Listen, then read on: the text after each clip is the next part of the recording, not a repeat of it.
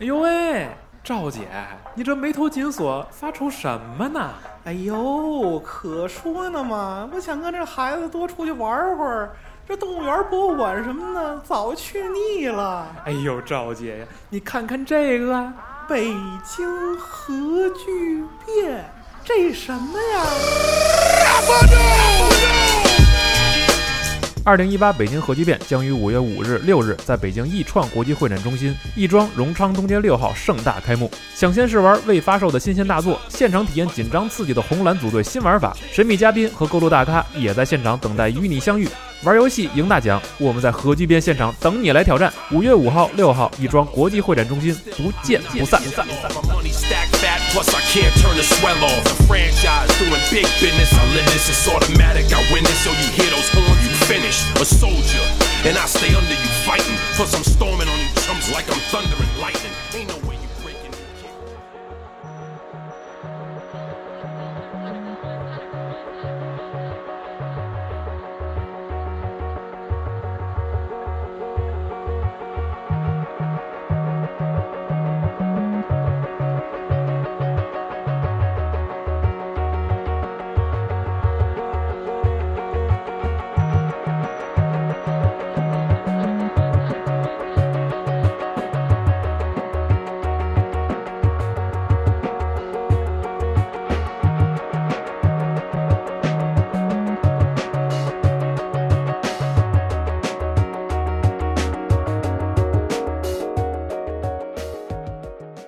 大家好，欢迎收听最新一期《加丢谱》专题节目。西蒙，今天我们的嘉宾是郭兴，请自我介绍一下。哎，家里有的观众朋友们，大家好，我叫郭兴，我是 Angle Force 游戏的制作人。对，提到 Angry Fox，估计大家反正熟悉集合的人应该不陌生啊。这核聚变上从来没有缺席过的一款这个 old school 的 STG 游戏，对，一个打飞机游戏，对一个打飞机游戏。但是今天那郭兴来分享的并不是关于这款游戏的内容啊，其实是他在制作游戏这几年里面不断积累和学习的一些理论知识嘛，可以算是、呃，对，是，确实是。今天对咱们聊心理学嘛，今对天聊心理学里面的一个分支——行为主义学派。对呃，其实心理学吧，不光是跟游戏，跟生活当中很多的东西都息息相关。嗯，然后像，呃，可以通过它的理论呢，就是设计的一些游戏，可以达到怎么说呢？可以操纵玩家的这么一个效果。对你在游戏里面，为什么有时候你玩的已经很痛苦了，其实嗯你觉得特别累，像打工一样，很欢乐与欢乐与痛苦并存， 对但是你还是放不下对想玩儿对哈你。还是还是还是停不下来，这是为什么？这其实对都是有一些心理学上的成因的，有一些嗯理论在。嗯，这个一听起来有点像，像是不漏那个节目的一个反面的一个一个一个学说。呃，不漏不漏那个张森不漏的那个节目，其实当时仲青老师分享完了之后，大家知道不漏自己做开发游戏的一套哲学理论，包括他们他是很反对商业游戏用这种形式来控制玩家，或者说来激励玩家。对你过多的引导会造成这个感觉玩游玩家似乎被游戏玩了一样的 对感对，觉控制玩家对吧？，但其实嗯就是存在必必须有它的合理性嘛。主流的商业游戏既然做到这么成功、这么成熟的一个产业，肯定是有它背后的一些很好的一些理论支持的。今天其实对就是也可以大家从反面啊，兼听则明，大家都都去了解一下，我觉得还是挺有意思的一个补充和分享， 对是吧？对对对。对，从何说起呢？ 咱们先说心理学吧，先说心理学。你说心理学为什么跟游戏有关呢？心理学其实本身它是研究人的行为的，嗯，人的行为其实在特定环境下是可以预测的。嗯心理学的研究就是想找出这种模式规，律是吧？，对，然后做出解释。嗯然后就是行为主义是其中一个分支，其实是呃心心理学有很多啊，有的从研究人的行为是觉得人的行为来自于内内在，嗯，呃，而行为学呢，它却说是人你的内在全部是解释性的，你的心理活动、你的意识。啊而而人的行为是原完全都是由外部环境刺激所产生的，嗯，这个就让行为更直接的一种对，而且它的理论有可实践性、嗯操作性特别强对啊、嗯你想让玩家去干什么，你可以通过这种方式怎么样的去控去制刺它。激它，对，呃去后面可以去聊。啊，呃，然后像心理学早期的时候，其实都是那个就研究内在的，像弗洛伊德学派是啊。其实最早的时候，心理学连最科开始学的时都期算不上，对，其实早期都是哲学，它今嗯真正成为一个自然科学，其实就这一个世纪，就是在行为主义诞生之后。嗯哦，成为一个真正的自然科学。然后早哦期像研究内在，其实跟玄学弗一洛样伊，德是吗？对弗洛伊德，嗯对大家肯定也听过相关的一些东西，比如性学三论，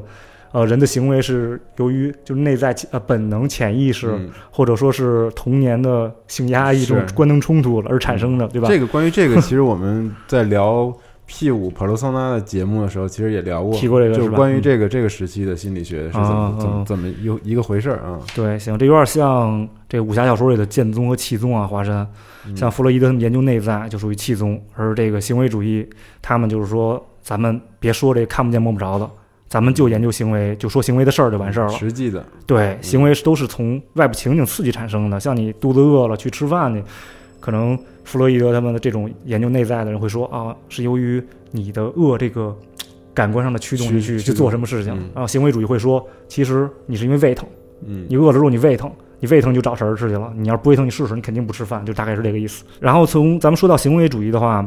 咱们就得提一下，就是说早期的一些行为主义的一些实验，像大家肯定听说过，比如在呃像巴巴甫洛夫的关于狗的对吧条件反射、嗯经典条条件件反射反的射的实验，对，嗯这都写进了初中还是高中，对咱对们对，课本我里们就有中学了，课本里是有这个的 对，这大家都知道。嗯对，其实他的意思就是什么？就是人的反射行为呃分几种，分两种，一个是非非条件反射，一个是条件反射。非条件反射是什么？这其实就是我们生来就学就会的，与生俱来的。比如你的呼吸，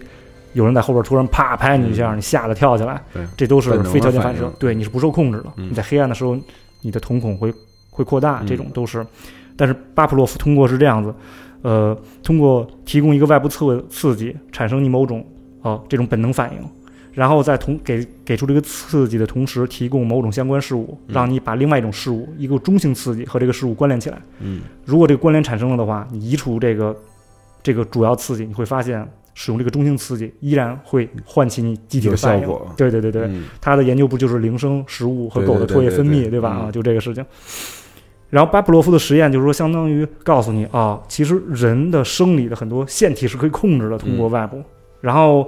而接下来行为主义有另外一个比较著名的人物华生，他就想啊，如果既然腺体可以控制，那我可以不可以控制人的情绪？嗯，他就做了另外一个实验，这个实验其实非常臭名昭著，叫做小阿尔伯特对嗯，这个我们其实提到过多次了，在我们的节目内容里面，因为一般提到这个恐恐怖游戏的时候，我啊哈们都会可能或多或少聊一下为什么人心里会产生这种恐怖意，这个恐怖意识会不会是是嗯受到了游戏某种刺激和而产生的对？对对对，那这个实验其实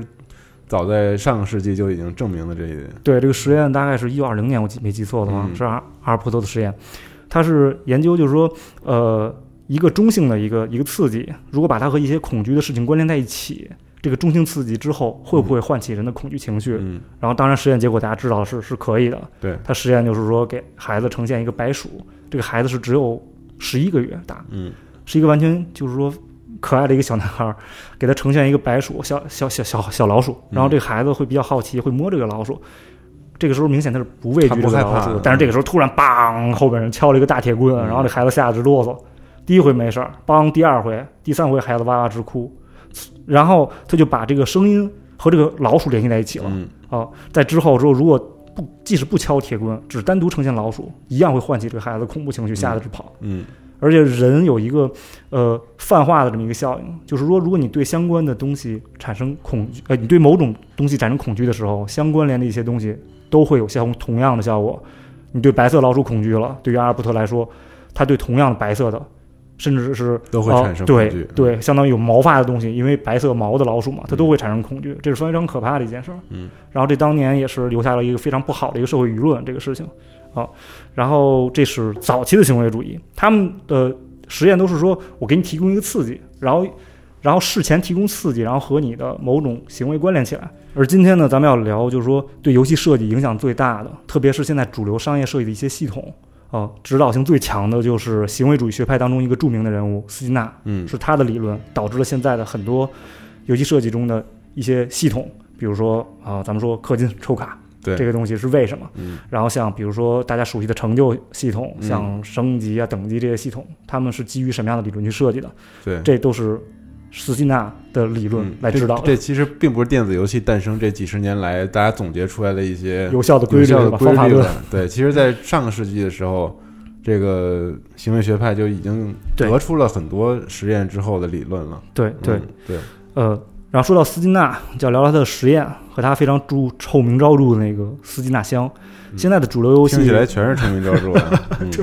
行为主义确实受到了不少抨击，但是它还是在二十世纪中叶的时候，基本统计了心理，统治了心理学界。嗯，抨击是因为实验伦理的一些问题。对，因为他根本就不会考虑你的内在，他觉得呃，怎么说？他经常强调一个词语就是控制嗯啊，这个一联想到控制，你就觉得他无视人的这种意识这个东西，他你觉得不人本，你会把它和其他的东西，像比如法西斯啊这些东西联系起来。我觉得也是实验体制不太成熟那个时候。呃，对但但确实却但却让他的实验就是说有很很好的一个重复效果。嗯啊、它可以是是可操作的。嗯斯金纳实验是怎么做的呢？它就是说，通过一个刺激可以控制一个个体，而个体这完全是自主的行为。他的动手能力非常强，斯金纳这个人，他小时候就没爱没事儿爱捣鼓一些乱七八糟的东西。嗯他做了一个小的箱子，箱子上面有一个按钮或者一个操纵杆儿，然后呢，他把一个小老鼠放进去，一个白鼠，这个白鼠在里面是自由活动的，但是如果老鼠只要摁到了一个按钮，嗯这这时候就会砰，突然亮一盏灯，然后给它投下来一个小食丸儿，嗯一个小奶酪，嗯 这老鼠就很高兴，就给吃了。然后几次下来之后，你就发现老鼠成精了，它就、 啊疯会，狂的去对去它就知道这件碰那个事情的关联，嗯对，它就会按那个电钮，然后来获取这个食物。这是斯金纳的一个实验，这引起他的一个呃总结出的一个理论，就是操作性条件反射。嗯为什么叫操作性条件反射？它就是说，你不用事前去给出一个刺激，嗯你只要在你某种希望的行为出现之后，你给它一个强化物，就会让这个行为引起重复。嗯他把这个实验就是一直做了下去。像刚才说，如果你那个老鼠每次摁按钮都会出一个食丸儿，它的在它的术语里面这叫做呃固定强化，固就定强化。对你每次都会出现，然后他就尝试说，呃，如果我不每次都给它出现这个强化物，嗯会发生什么？好，他就是试一试，让老鼠让你十每摁十次才产生一个食丸。哦但是也会形成这个对强化。如果老鼠已经形成强化之后，你就拉长这个间隔，老鼠还是会继续摁那个电钮，直到这个食丸掉下来为止。嗯啊，然后以此他再继续做这个实验，发现啊，三十次也可以，五十次也可以，一百次也可以。也可以。 对，你就可以想想咱们在游戏里面的时候，如果呃有一个人跟你说，哎，你这个怪你要干一百小时，你肯定觉得我有病是吧？嗯我我我凭什么？ 但是他通过另外一种系一种手段来达到这个效果，嗯啊，像那个吹哥里边儿所所所抨击的说，你走在路上碰一怪，啪，你给他砍死了，嘣，一道圣光照下，然后说、嗯啊，恭喜你太棒了，你升级了，对，哎，你特开心，然后你发现，梆梆梆，再砍一怪，不升级了，这时候你砍了仨怪，你再升到第二级，哦，没有关系，还可以接受，那你就继续往后，直到十个怪、五十个怪、一百个怪，然后到最后你拿着一把特别牛逼的武器，是吧？所以这也是一种强化效果。 对，嗯呃，然后这就是通过这种强化这种行为，让你这个就是逐渐提高这个强化的间隔，嗯然后提高你这个阈阈值，你能忍受的这个阈值，你明会白发现你能你能呃不断的重复某一种行为。嗯然后说到这里，咱们就是说说一些呃关于这个术语，斯金纳就是他提到这样子，他说就是说呃提到一个强化物的概念，强化物是什么？就是当一个刺激出现的时候，这个刺激能够增强某种行为，嗯这个就是叫做积极强化物。嗯好。那在这个实验里面，它触碰按钮，那个按钮是强化物还是这个食物是强化物？那个食物是强化食物，物是强化物对，食物的掉落是强化物，能够食物直接享受到的这个对奖励是强化物。对对嗯对。然后像你 farm 之后，你升级了，你获得数值了，你获得金币了，对，对，这就是游戏里面的强化物。嗯然后呃，他还提到了说，呃，另外一种，如果这个刺激出现的时候，这个刺呃个体为了消除这个刺激，来引起某种行为的重复，这种强化物呢，哦，也是一种强化。对嗯，是为了消除这个刺激，对这个就比较消除负面的不好的刺激。对，他的实验中当时是这么做的，他把一个老鼠放到一个通电的一个笼子里面，嗯每隔一分钟会通有一次电击。哦如果小老鼠摁了按钮了，这分钟的电击就就不做就了。就不做了。嗯，哦， 老鼠很快发现，我靠，我要摁这电钮，不电钮电我，对吧？这个这个说了，大家很熟悉，在嗯在没想到就是半个世纪之后的东方啊，有一个咱们国家有一个斯金纳理论的一个哦 践行者、对，不说也知道是谁了。对嗯 a K 是吧？对，雷霆萨满是，杨教授是吧？嗯然后斯金纳的实验就是并没有就此终止，他就想啊，固定间隔是这样的效果，那如果我不固定去给它这个强化呢，我把这个间隔做成是随机的呢？嗯呃，如果我不是十次，每摁十次给它掉一个，我是在十次内随机某一次来掉，会发生什么呢？嗯然后大家一一下就想到游 戏了，对对，这个掉太率熟悉了是吧对掉 率啊，呃，对，然后辛娜会发现，我靠，这回这个老鼠上瘾了，嗯嗯，然后他引出了另外，咱们领出一个另外一个概念，就是消退。嗯消退的概念是这样子，就是人某种行为，如果在强化撤除之后，他这个行为会重复多久才会消失？哦斯基纳也做了这样一个才会统计没有这种对反应，嗯你摁了电钮掉奶酪了，现在我不给你奶酪了，你还会按这个电钮吗？嗯结果是还会，而且他通过各种尝试之后记录了统计数据，你觉得哪种是最强的？最强的是你的意思是最最时间啊维对持最长的，对，，那可以让你行为持续最久的，那你觉肯得定是是哪个？随机的， 对，确实对是。，它实验结果这是种未知的吸引力嘛，对，嗯是随机这个强化是让个体的行为持续的最久的啊、像你，你要刷某个武器，其实已经你都干了好久了，对发了好久，但就是不掉，嗯但你还是刷很久，你才会弃坑，就是这样的情况。氪金也是如此，对，这解释我们游戏当中的很多行为，以及就是说，由于设计者知道这些理论之后，他怎么通过提供情景与系统的刺激，让你去出现这种行为。嗯然后说到这个随机强化的时候，咱们就不能不提到一件事儿，就是赌博。斯金纳也用这件事情，就是去解释赌博的一些一 些一些情况。就是赌徒们其实他们很多时候是很理智的，对吧？但是总是停不下来，嗯根本就不受控制。他们明完很多人在赌的时候完全知道，是一种成瘾的状态，对嗯赌场的这个概率性的提供，他肯定是吃亏的，但还是他还是愿意去做这个东西，其实真是不受控制的。这也是就是说行为主义提出来说，呃，根本就没有自由意识，你只是在强化性下做出了反应这样一个一个成因。这个系统就是说在游戏里面已经用的非常多了，特别是就是像呃暴雪被吹哥抨击这个魔兽世界的一个系统，嗯对吧？随机掉落。以及就是超长的这个这个这个任务嗯 farm 的任务，对吧？然后像像早期的一些网络游戏，像抓宠这个设定，是嗯是对吧？一级宠物随机出现，嗯，那个时候就是厂商，因为他需要你投入更多的时间嘛，他就把游戏做的特别干，通过这种这种事情去控制你在游戏里不停的投入下去。嗯，就有有时候你已经很痛苦了，你特别累，但是你还是想再玩一会儿，取得那个对对那个那掉落个你的想要刺的东激西，对嗯你想要的强化。 而且还有一件事情是在中国的游戏其实是是最干的，好多游戏在国外的时候，它其实它的数值区间没有那么大，嗯你升一级并不需要那么多经验，你并不需要 farm 那么久。但是到了中国之后，为了延长游戏的生命周期和提高收入，很多游戏都是刻意的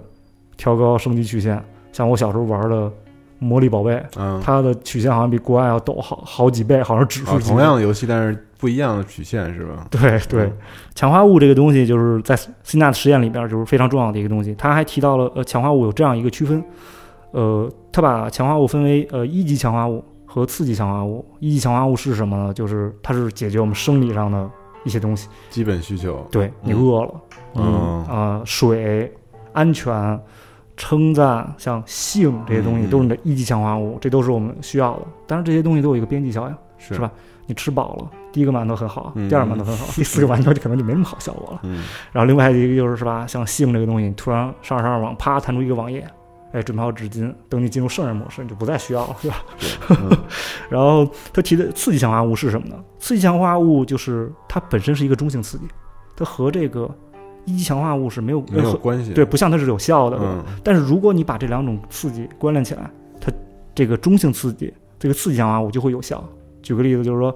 钱，嗯钱其实没有任何价值，哦，但是你知道它能获取食物、获取水、获取哦、这些东西，更多想要的东西，对嗯你就有价值了。这样有一个效果是什么？这个组合起来效果就是说，食物对你产生的边际效应，但是而这个刺激强化物会弱很多，这个边际效应，嗯，你会一直愿意为这种强化物去付出。付出，嗯，，对啊、所以像付游出戏你的行为，对，游戏里面你会发现，它会用就让甭管是金币啊或者钻石啊等等这些东嗯西嗯去刺激你，这也是有理论指导基础的。嗯像在阿斯金纳的实验里面，他就是在实验的时候，在老鼠按压这个操纵杆的时候，除了投出食丸之外，他还给给一个灯泡给它亮照一照一下下，对，嗯照它一下，亮一下。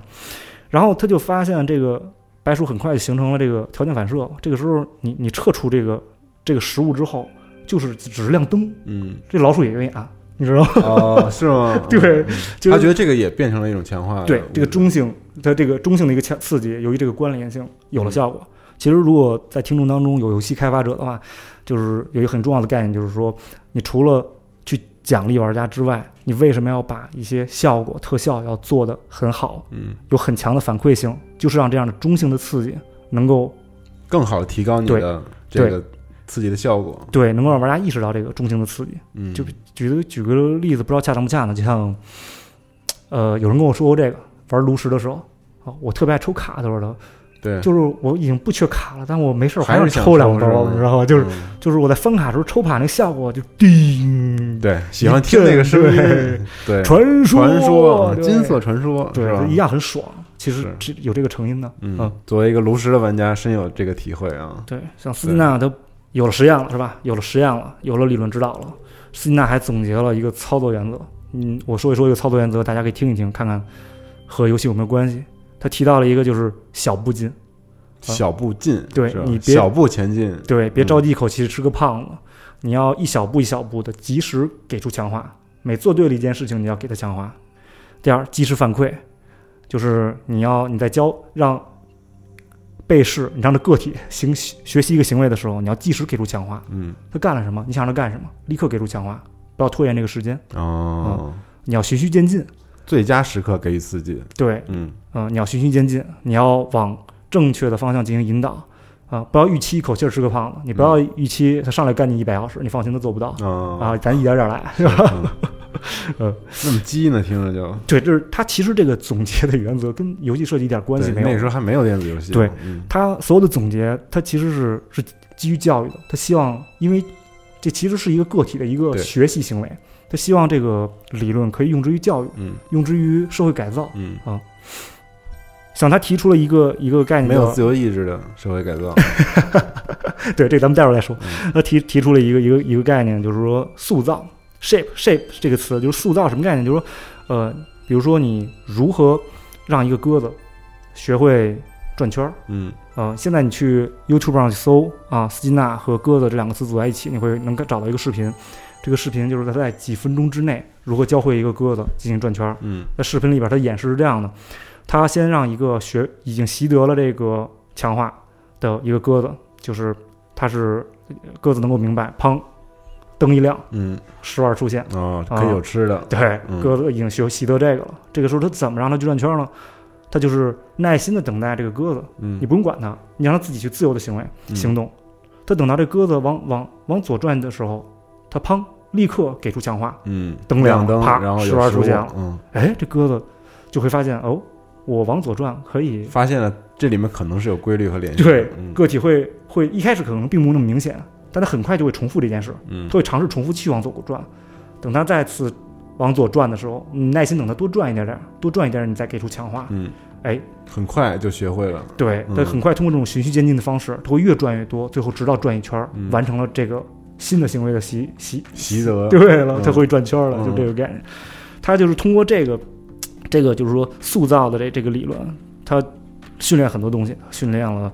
呃，会弹琴的猫，你知道，就哦好多东西他训的特别非常非常邪乎，甚至还训练了会跳大神的鸽子。这待会儿咱们一一会儿再说。嗯嗯，然后甚至在二战的时候，呃，政府还军方还想让他通过这种方式去学会让让鸽子去引导导弹发射，哦不，过这实验最后失败了。嗯像这个到游戏，其实聊到这个，大家其实已经很熟了，对吧？游戏里面是如何引导我们一步一步去做我们平时根本就不会做的事情，嗯对吧？这个大家都都会有概念，是吧？好，然后像斯金纳的理论里边还提到了就是惩罚这个概念，他刚才我提我提到了就是负强化，对负强化和惩我要罚去，消消掉这个我让我不舒服的感觉，怎么做嗯对？呃，惩罚和负强化这是要区分开的，是是这样，惩罚是通常用来消除某种行为，如果这个行为你不预期，你就惩罚它。嗯啊，打人不对，好，你打人了之后你就挨揍， 你就你不不不能挨揍。呃，打人如果打人不对，如果打人这个行为出现了，他会被被抓起来，对对吧？然后那好，我们为了不被抓起来，所以我们嗯，不会不去发生这样。样的行为，对。但是就是在斯纳理论里边，其实都是非常不鼓励惩罚的。嗯在他的实验里边，他会发现，哎，就是惩罚这个这个这个事情，如果移除掉，个体的行为会依然继续，嗯啊，他并不会把通过啊，这种一行旦为惩罚没有了，对这个行为会我该干什么还继干什么续继续出现。对嗯，对对，他是非常不鼓励这个的。然后他想去，如果你想塑造一个行为的话，你要用呃呃叫积极嗯，强化和消极强化这两个强化等于物。惩罚对他来说嗯并不是一个他所说的 shape，不是一个塑造的过程，对，是惩一罚个只是一个简单的一个控制消除消消除而已。对，嗯嗯。而且在他实验里面，他会发现一件事情，就是呃，虽然同样是使用强化物，积极强化要比消极强化的效果更好，嗯而且自然消退的时间要更长。嗯嗯，说到惩罚和消极强化，就是、嗯咱们可以提到现在就是学校，嗯，就是为什么我们不喜好多孩子不喜欢不喜上欢上学对吧啊？因为学校里面，他为了纠正你的行为，他基本上都是使用惩罚和嗯消极强化的手段，比如说这两个呃都有，对是吧？嗯你在学校里面使用暴力，嗯为了消除你这种行为，就会让你请家长，让你获得某种惩罚，嗯，对吧？很他是常为见了消除这个行对为，消除暴力这个行为，嗯惩罚通常用于是故意的、刻意的去消除一个行为而而嗯去、而去做的事情，而而负而负呃消极强化可以举一些什么例子呢？比如说你今儿没交作业，嗯老师让你 罚站，嗯，老师的目的是为了让你交作业，对，是吧啊？对嗯，你交了而作业，不是为了消除你的，对你交了作业之后你就不用罚站了。嗯呃，消极强化是给你一个提供一个不好的刺激环境，嗯你，为了消除这种环境而去嗯因为你不希望挨骂，执行某种行为，对，嗯嗯大概是这样。所以我们不喜欢学校，就是也是有原因的。现在的孩子就是因为学校确实如此。嗯消极强化本身它并它的效果并不如呃积极强化，并且惩罚这个概念还会有一些引起不一样的事情。斯金纳总结了几点，嗯，就是说惩罚其实你是没法消除某种行为的，当你移除这个惩罚，行为立刻出现，嗯而且它还会引起对抗情绪，这是第二点。第三呢，它还会引起就是非预期的不良行为，比如你害怕上学，对，啊，我特别不想去，我害怕老师啊。然后第四，还还有一个问题就是说，你你惩罚他，你无法引导这个个体养成正确的行为，嗯，所以斯金纳他是本很人不，好的一种对方式，对嗯他非常不鼓励这这惩罚这件事情，嗯，他觉得是你完全可以用积极强化去塑造个体。嗯嗯还有，其实呃，现在说了这么多的实验，大家就就就很明白了，他其实这个简直就是游戏设计指导手册是吧？ 嗯对，是，还真是，对我怎么鼓励你去干是吧？对， 呃，我怎么鼓励你去去去去干一些事情？写在半个世纪之前的指导手册，对，嗯，所以现在其实创造了无数的价值和财 富，咱们就可以聊聊现在的游戏。嗯，像刚才提到，在点卡时代的时候，厂商为了让你更多的投入时间，嗯它会让你特别干，对吧？然后其实后来已经出现私服了之后，大家会发现，呃，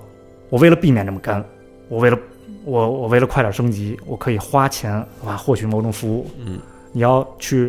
啊、呃完成某个就职，嗯，你直接花十块钱给你就职券就就职了，你对不用去刷怪、攒材料去干什么，更对吧加直接和快速，对，然后等到现在的叫 free to play 的时代了，对吧？免费游戏了，免费游戏其实跟这个基本上是类似的哦。我我基本上就是提供了一些嗯一些让你可以付费可以获取的一些便刺激利，嗯对对对。其实你可以反过来说这件事情，就是说现在很多的 F to B 如果没设计好的话，它会给你这样一种感觉，你怎么玩都不舒服，嗯我，就恶意恶心你，对你有这种体验。但设计好了你就想一直玩 儿，嗯，确实得到了很多正向反馈，对，有的时候如果你这么去，就是用斯金纳的理论去理解的话，你没设计好，让玩家觉得你在恶心我，我花钱就是为了不让你恶心我，嗯大家都会有这样的感其觉。实不哎有的时候光是氪金的游戏，付费游戏里面其实也是大量有这种对这种反馈给你们，尤其是在现在更更加讲究开放世界和沙盒游戏的这个这个时代。对对，呃，像现在的很多的免费游戏，它其实呃付费玩家数量很少，大量的都是免费玩家。像免费玩家呢，就需要在里边不停的干，在这个斯金纳箱里边不停的跑，对吧？嗯？嗯免费玩家有什么样的作用在这里面？其实有有一些人说，其实免费玩家是我们提供给付费玩家的游戏功能之一，是吧？让嗯付费玩家看到我和别人的区别， 对吧？嗯我跟我花了钱了，我对比我就幸福了；我花了钱，我跳过某些不想做的事情了，对吧？我花钱获得便利了，啊，有有有这种感觉。这就要提到一个概念，现在其实像呃氪金游戏设计师们总会提到的一个词，黑话行话叫做付费体验。嗯，对，特对别体验付费体验，其实你就可以把它理解为跟你斯金纳的理论就是一个强化物，嗯在你付费行为产生之后，你获得了怎样的一个强化？嗯如果我付费之后并没有什么样的积极的效果，那么可能下次就不会付费了嗯，啊，就是这样的。而且现在的游戏还会有一个系统，它会强化玩家回到游戏的这么一个行为啊，所以对游戏的存留，对你不回来你不会氪金的，对吧？嗯你不会花钱的，所以就会你经常见到这样的系统，就是像一些每日任务，就所谓打工游戏，这是一个签到对，那嗯种，哎这是一个积极强化。嗯我做了这个之后回到游戏，哎，我就会受到一些比较不错的一些奖励，是吧？一些物品、一些道具，嗯然后有一些呢是一种消极强化手段，就是说，你如果不获得某种，呃，你你如果不回到游戏，你就会终止你的某种收益嗯啊、这个时候你为了某种你必某种呃回报，你就必须得回来，否则你就得不到了嗯这个东西啊、而且现在关于扭蛋，对吧？扭蛋这个东西刚才已经提到了，其实这不就赌嘛，对吧？嗯赌博大家总是反复提到这件事情，就是游戏里的赌博。这个由于这个刚才提到的这个理论的结果，就是一个随机强化，其实效果是最强的，对对，最容易让人上瘾的，对。而且是啊最其实难消除我的。觉得现在都是随机强化，比如说你开卡包之类，不都是随机嗯对强化？没错没错对嗯对，都是这样的，嗯。而且有一个游戏形式，其实我觉得它是非常发展到极致的一个一个斯金大箱，嗯就是呃挂机游戏。嗯这个游戏其实就是一个极简结构的这么一个，我去掉了很多没有必要的东西，我不让你练级了，嗯对吧？我就去掉了，我直接给你反馈，对吧？我直接给你奖励啊。然后像它像挂机游戏一般都具有这样的结构，像比如说你要呃小步进有一渐进的目标，嗯你只攒钱去获取一些什么东西，对对买什么东西，对吧？然后它还会强化你，让你定期回归，对吧？然后再辅以一个随机事件啊，让你上瘾，这是一般挂机游戏的这么一个结构。像比如呃，我之前玩过的一些游戏，像点击取奇，你玩过吗？这是前几年最早在 Flash 上面一个非常让人上瘾的游戏，嗯它是你上来游戏界面什么都没有，就一块饼干，你就点这饼干吧，嗯然后你自己点累是不是？那你就花钱，你拿这饼干去兑换，去去买一鼠标帮你点嗯，啊、再往后你再雇个老太太帮你做，。听起来很没劲 对，对，但是你游玩戏起的来，目的过于直接，但是你玩起来很魔性，你知道吗？嗯啊，就是斯金纳理论最的牛逼的一点就是这样，你即使知道这个结果，它依然有效。嗯啊啊！刚才咱们提到，就是斯金纳还用实验，呃，教会过鸽子跳大绳儿，对吧？嗯呃，他作为非常著名的一个逗逼实验，叫做鸽子的迷信行为。这个这个事情呢，可以解释现在很多玩家的抽卡玄学。他这实验是这样做的：他挑选了八只鸽子啊，然后让这八只鸽子每天喂食量少一点，挨点饿，就特别想吃东西。嗯啊然后这个时候再把它们放进斯金纳箱，嗯在这里面，鸽子可以自由行动，没有任何电钮。它会每定时、每十五秒给鸽子投一次食丸，嗯然后在几周之后观察这个鸽子的反应，哦，然后让两个人去记录，发现就是定时，没有任何刺激，对鸽子不需要做出任何主动的，对它不用去做什么，我就给你扔嗯扔食丸，对吧？嗯然后一周之后观察鸽子，会发现其中有六只鸽子出现了迷信行为。什么迷信行为？嗯它会为了呃，有的鸽子会不停左右的摇摆，嗯啊，有的鸽子会把头举起来，伸向一个角落、啊，还有的鸽子可能会忽扇忽扇翅膀。 嗯，呃，为什么？它就鸽子似乎在在执行某种仪式，它觉得哦自己的这些行为和即将掉下来的食丸有关。有关系，对，嗯这引出了一个特特别重要的概念，就是就是他提到叫叫叫保龄球风格，就是这个其实咱们可以就是说保龄球风格提到的这样的事情，就是说在保龄球你投掷出手之后，会有一些身体啊， 对，自扭带曲，行为对对吧仿佛自己跟球是有关联的，对，你在完成某种仪式，在在对控制它，似乎在觉得，嗯对他用他鸽子这个出现的事情，就是基本上能够解释很多东西。就像比如说啊，我我我举一例子吧嗯， 比如说那个，嗯、就是就是就拿炉石传说举例子，它啊那个炉石传说的场景啊，啊，这个棋盘场景其实它很多地方是可以互动的，对，你可以点在这儿，然后它它会有一个反馈，比如说亮个灯，玻璃碎了，然后是吧玻璃碎了，然后或者是这个草这个果实被你摘走了之类的，对它有一些在打发你无聊时间、等候对手出牌时间的一些做法。啊，然后在有一个场景的时候，那个场景右上角是有一个石拱门，是在丛林里，然后那个拱门上面有一个藤条，你可以点断它。然后在这个场景里，我每次都必须要在对手出牌之前赶紧点断， 我总觉得这个能保证我这边的胜胜率是吧？我我靠，这我对，这对，这就是这个这其实特别多，我觉得可能每个玩家都能说出好多，对比如在抽卡的时候你。抽卡玄学，往哪儿点 对或者是开出五张来先点哪张，对对吧？之类的这种，对，抽卡玄学，你知道，我小伙伴儿这还还有这样，有人把抽卡玄学总结出来卖，你知道吗？我们团队里有一小伙伴儿，他就是买了一本这样抽卡玄学，嗯然后像这总结了哪几点啊？这个其实流传非常广的，就是什么时候抽卡中出货的概率高，十二点抽卡，嗯，他们会认为十二点这卡池会重置，所以概率更高。然后呢，还有第二个就是说，呃，电卡，什么是电卡？就是说，就是他的意思是，就是属于人品守恒，嗯，你总有坏人品，你要先把它消耗掉。哦你先去，抽那些免费的低消耗的这个抽这个，抽几次坏东西，然然后后再去抽，对就你能把出好的，对坏运气消耗掉。还有一个叫蹭欧气，你听过这个吗？嗯，啊，你抽了一特牛逼的东西，全服广播。只要有广播之后，大家说这时候欧皇抽中牛逼货了，这时候我们开始跟抽，后边更容易出好卡，你知道吗？哦蹭欧气有这么一个事儿。绝了呃，对，嗯这不就是迷信的鸽子吗？没错，这跟鸽子就是就很好解释了。其实这个东西完全是没有任何关联的，嗯但我们仍然从内在会主观的解释这个事儿，对去把它关联起来。呃，这就是就是说迷信行为，呃现呃，其实迷信行为不止发生在人身上，嗯连鸽子上都有。嗯斯金纳有时候就说说啊、你们总说人的意识如何啊、像你们认为信仰是只有人才有的吗？不，我告诉你，鸽子也有。嗯，我就用这种方法，这个实验，对嗯，教鸽子跳大神儿，就这样。对这个理论终终结到斯金纳这个部分，我觉得它确实是概括了这些主流商业游戏的创作的一个理论，对一个方法。对，虽然做游戏是一个很复杂的事儿吧，但嗯是似乎这套理论能特别简单的概括出来我们玩家的反应是因为什么样的原理而构成的。对，其实，嗯，心理学上有很多的分支，你知道吗？有很多的观念和理论，呃，这只是其中一部分，这只是对其中一部分，嗯就是如何去去怎么说？咱们用一个词控制，因为嗯行为学就总是讲提到这个词控制，嗯就是控制个体的行为。其实这是行为学理论应用非常不好的一面。其实，呃，以游戏以及设计离不开心理学的很多东西。呃，这咱们看到的只是负面。其实从斯金纳本人，他自身争议也很大。他就是因为，呃，这些理论总是被抨击，甚至有人说，就是行为学是二心理学最最大的那个恶魔。哦，甚至有人说，就是把他的理论和纳纳粹和嗯嗯法西集斯、权，嗯，对捆绑在一起。也这也是有些特殊历史原因，像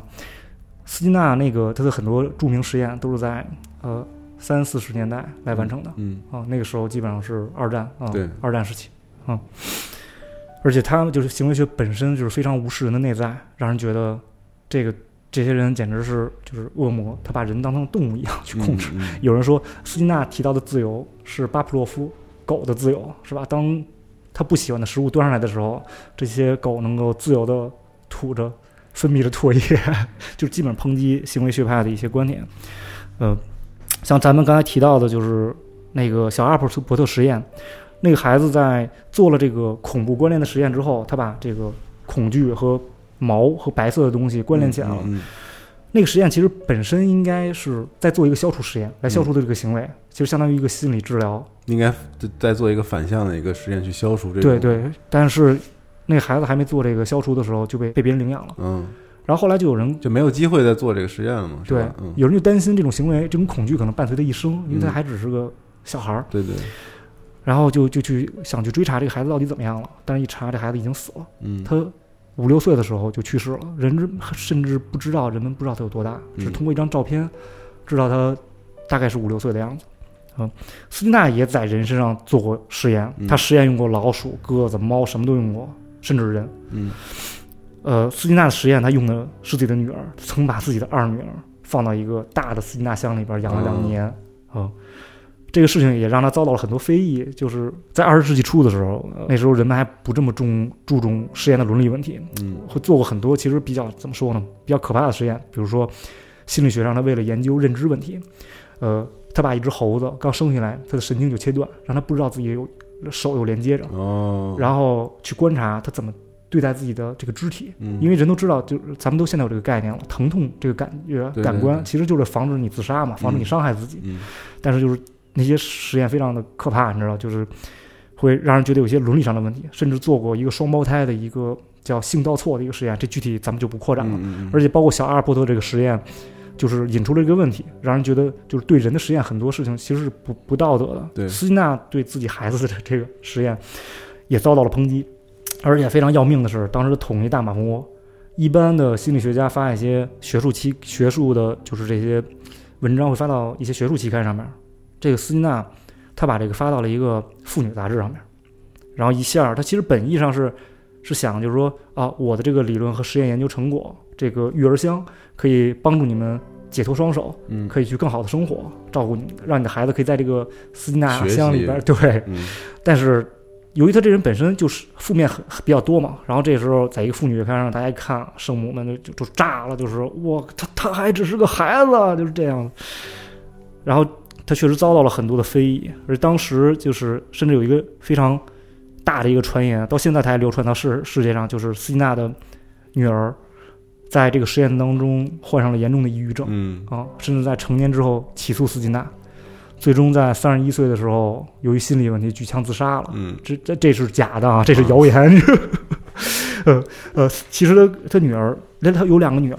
就是都非常生活的非常很好，嗯而且就是成就还很高。他二女儿是搞艺术的啊，生活的很好，还特意后来因为前几年有一个著名的畅销书里面提到了斯金纳的实验，又又再次把这个话题哦拉到了舆拉论之回来中。啊对他女儿还特意出来就澄清这件事情，嗯说我很爱我的父亲，嗯，而且我们生活的很好，嗯。就是我现在也很想他啊、提到了这个，关于心理学的这个呃实验啊，总会被反复的拿出来说。就其实我们之前做了很多节目，里面也是提到过这个实验伦理的一些一些问题。对，但是不论如何，我觉得至少我们今天聊的那些他的这些，比如说强化的实验之类，都是用动物来做的，而且这个实验的结果也确实证明了他的这个理论。嗯对斯金纳的实验很多还是很有底线的，他嗯这个人也非常就是说有有正能量，他的所有理论其实他总结都是希望能够为了用教育，对教育上面，他甚至提出来一个呃行为主义政府这么一个概念，嗯，就是说呃用这种强化正强积极强化的手段去引导人们去做做社会有益的事情，然后让这个就是他甚至写了一本小说嗯叫做《瓦尔登湖第二》，就是构建的一个这样的一个乌托邦，你知道吗？嗯，其实刚才聊了很多负面的关于行为主义，尤其在游戏设计应用当中，其实也有很多正面的例子，就是一个偶然的行为通过强化能够得到反复。大家在玩塞尔达类的游戏的时候，嗯肯定有这样的事情，就对是呃，像我像缩小帽，我说二 D 的，嗯缩小帽里边儿像炸弹的应用，一开始会给你个教学，然后再突然有一个剧情地方，它有一个完全没有任何提示的一个墙面，需要你炸开它嗯啊，它有一个暗示在哪儿？这个墙面两边儿有就像两个石墩子一样，啊让你觉得这事儿有问题啊。如果一个偶然的行为，你把炸弹放在那儿了，嘣炸开之后，你推进了剧情，这会给玩家得到一个非常好的强化。嗯其实但游这个戏也不是很嗯偶然，它还是设计过的，希望你能发现，呃即使提对示不明显。对，它给出了一定的线索对，，但是嗯就是因为不明显，所以你的我觉得受到刺激更大。对，对，而且游戏里你面会就是认为自己很聪明。没错，对这是最好的奖励，就是说给他一个内在的东西去激发他，而且说游戏里面不仅仅说你要给他金币、给他钱之类的东西，其实这塞尔达《嗯旷野之息》里面，你雅哈哈的，后来你会看到好多地方，你就觉得那个地方肯定有问题，有对吧？问题，对去。找。嗯其实你为什么会去探索、去找这个事情，其实也是强化的结果，就是一个很好的一个正面引导，让你去探索这个世界的这样一个例子。其实大家为什么爱玩游戏呢？其实就是游戏能够给你很多即时的反馈。嗯其实你说我们工作当中真的是面临着很多在生活当中很多的这种压力，呃，我们做很多事情都得不到反馈。我们今天背了一百个单词，你不知道你有什么进步；你今天做了一百个逆向上，你也不知道你身体得到了怎样的进步。但是游戏也会立刻嗯，对你所有的决策给一个反应。然后，所以这也是为什么我们会喜欢去玩一些游戏。你你在决策之后，你立刻能看到自己的进步，知道自己正确与否。对，呃，很多事情上都能在玩家控制之下，控制对于玩家是非常重要的一个概念。那听完了这个，刚才咱们前面前言介绍那么多斯金纳的这个，我觉得大家可能对这个特别有了解了。但我觉得它既然作为一种理论学说啊，就是它不具备一个说是这个是不好的，或者是好的。我觉得这个理论还是要交由这个游戏设计者拿到游戏当中来具体呈现，玩家才会知道去体验你认为这个东西设计的到底怎么样。对，所以说我觉得这个。这个就很多人觉得这个 东西不好啊，或者他遭受的非议，其实也也也不仅仅是电子游戏里面的这些嘛。嗯，对，但至少我觉得它提供了一些可可帮助人们去对去设计游戏的一些一些方法。但是我觉得这个里面理论拿过来，具体去设计，这个是这个是有还看人技巧之分的。对，还看人，我觉得你应用多少，或者你怎么应用，对怎么去升级它，怎么去对打破它，对对，我觉得更重要。其实本来技术理论都是中性的，嗯它这个理论可以指导你做很多事情，嗯但是并不一定它就是坏的。希纳的理论本身是 用于用于教育打算的，嗯嗯但是其实上发现真正应用最好却在游戏里面。嗯就你可以去应用斯金纳的理论，让一个玩家不停的氪金，充值十万、嗯一百万 都无法获得的想要的东西，你也可以就是让引导玩家去做一些有趣的事情，去探索你给他创造的这个游戏世界，对吧？我觉得都是成功的，对，没错，都是成功的。嗯，你不一定非得要引导玩家去在某件在某个游戏里边去干一百小时，对吧？很多事情，你还可以通过这种理论指导你做一些其他事情。就心理学，呃，对我们的生活其实意义特别特别大。嗯它，但是你学习这个东西去了解它，并不是让你去操纵别人，你去嗯控制别人。其实心理学可以让我们帮助我们，就是更好的了解自己，嗯对吧？让每个人更好的了解自己，去成为一个，去努力去成为一个更好的自己，对吧？对，我觉得大家也可以在评论区聊一聊自己认为把这个理论发挥的更有趣的游戏到底是哪一 个，对，有没有做得好的？对，有没有做大的？家可以分享一下这些这些观点。对，然后郭兴现在也在开发他自己的新游戏，我觉得 大嗯家对有兴趣的话，可以在我们核聚变现场体好好体验一下。对，我们将会有一个新作，在嗯五月份的核聚变应该是第一次在玩家面前亮相。可以考验一下这个斯金纳理论到底应用了没有，或者应用到什么程度。啊、对，要太干来吐槽我是这个。嗯， 对，是这意思。嗯，那今天感谢国兴的分享。 好好，对，未来其实我也想有机会可以跟各种的独立游戏开发者聊聊，嗯让大家都分享一下自己可能对擅长或者学习过的一些。对一些见解、一些了解的一些知识，对对对，我也希嗯望很希望能够将自己所理解的东西，能够跟大家分享一些有趣的故事也好。嗯，好，那感谢国兴。好对，谢回谢头核聚变再见了，再见再见嗯拜拜。